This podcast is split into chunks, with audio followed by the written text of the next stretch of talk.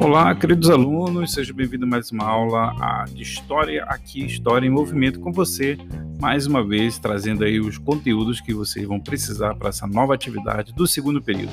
E nós vamos iniciando logo com os conflitos que ocorreram antes da virada da, do Império para a República, né, da forma de governo Império para a República, e aí esse aconteceu diversos movimentos populares. Um deles foi um deles e um grande é, movimento que aconteceu foi a Guerra de Canudos, né, marcado por vários conflitos é, da queda da monarquia e a instalação da República foi um dos momentos que mais se destacaram na história brasileira.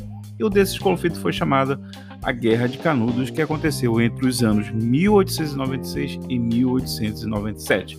Um confronto entre a população de fundo social religioso e o exército da República. Essa história eu tenho certeza que você vai gostar. Fique ligado